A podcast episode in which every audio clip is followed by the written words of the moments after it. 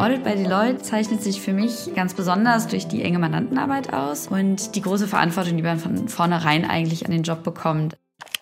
Wir sind unmittelbar vor unserer sogenannten Busy Season, weil ja nun mal die meisten Unternehmen am 31.12. ihr Geschäftsjahr enden und das unser Stichtag ist, zu dem der Jahresabschluss aufgestellt wird und wir den eben auch prüfen müssen.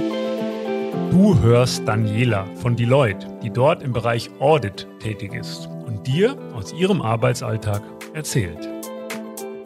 Ich trete an meinen Mandanten heran. Ich spreche gleichzeitig mit dem verantwortlichen Wirtschaftsprüfer. Wir machen uns eben genauso Gedanken auch schon mal vorab. Wie sind unsere Aufgabenverteilungen? Welche Experten ziehen wir mit an Bord? Und prüfen dann, ob die Bilanz- und Gewinn- und Verlustrechnung, also die finanzielle Darstellung, wie sich das Unternehmen präsentiert, ebenso auch sachgerecht ist.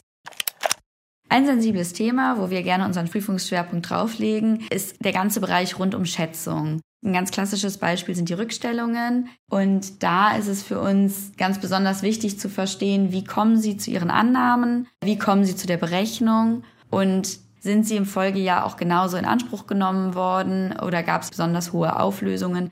Und dann dokumentieren wir alles in unserer Prüfersoftware. Da sind wir gerade dabei, unsere jetzige Prüfersoftware abzulösen gegen zwei weitere Tools. Und ich war auch schon in der spannenden Phase dabei, schon ein Engagement auf diesem neuen Software prüfen zu dürfen.